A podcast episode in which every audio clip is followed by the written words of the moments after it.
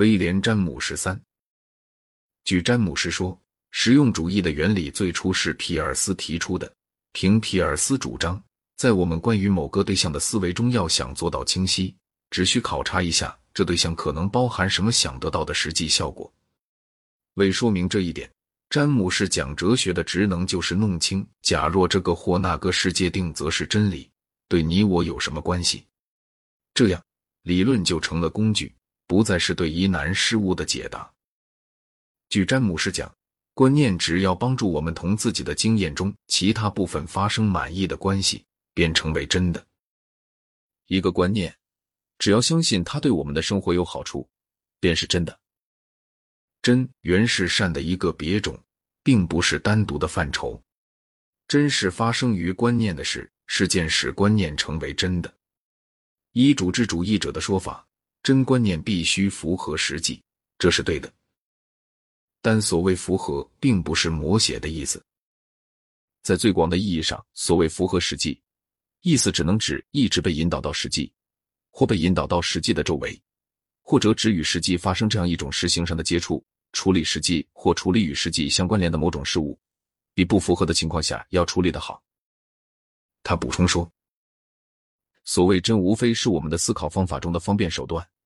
就终究结局和事物经过的全程来看。”换句话说，我们的追求真理的义务为我们做核算的是这个一般义务的一部分。在关于实用主义与宗教的一章中，他总结收获：任何一个假说，如果由它生出对生活有用的结果，我们就不能排斥它。有神这个假说，如果在最广的意义上起满意的作用，这假说便是真的。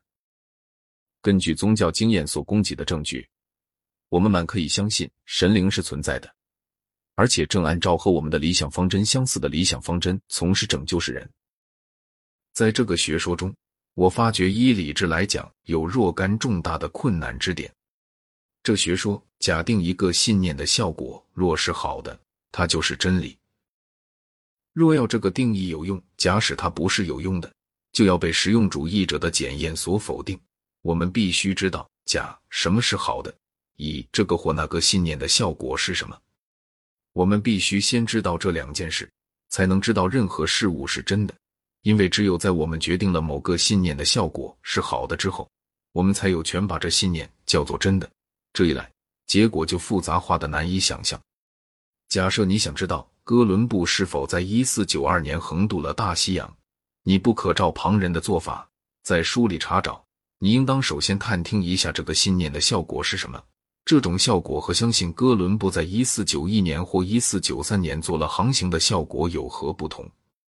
这已经够困难了，但是从道德观点权衡这些效果更加困难。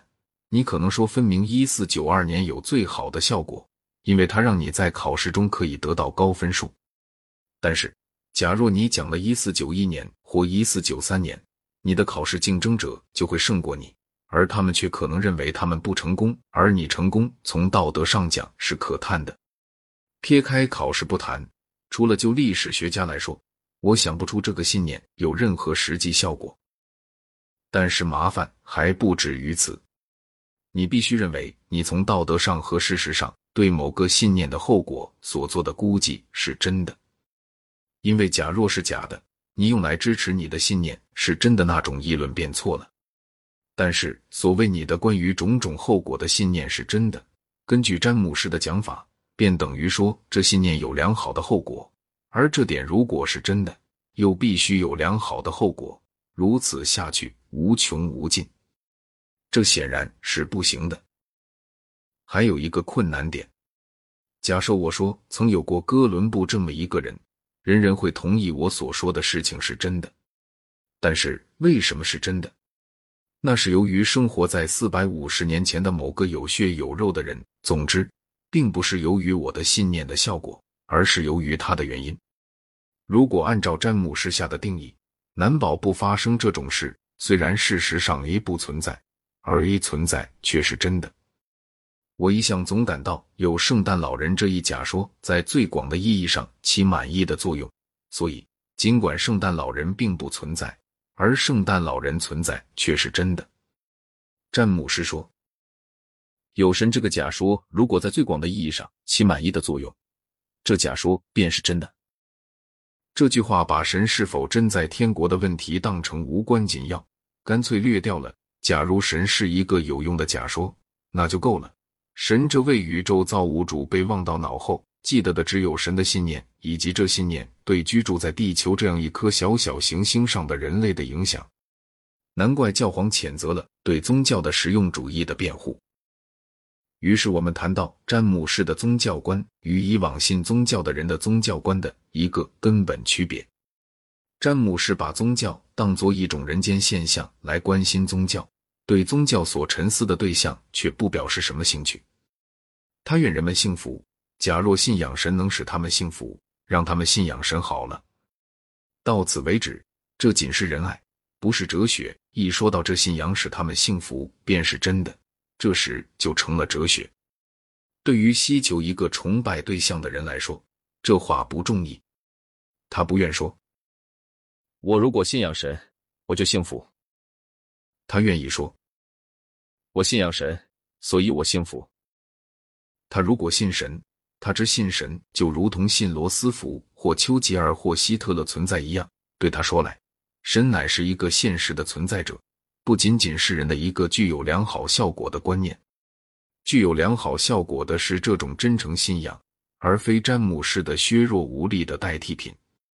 显然，我如果说希特勒存在，我并没有相信希特勒存在的效果是好的这个意思。在真诚的信徒看来，关于神也可以这么讲。詹姆士的学说企图在怀疑主义的基础上建造一个信仰的上层建筑。这件事和所有此种企图一样，有赖于谬误。就詹姆士来说，谬误是由于打算忽视一切超人类的事实而生的。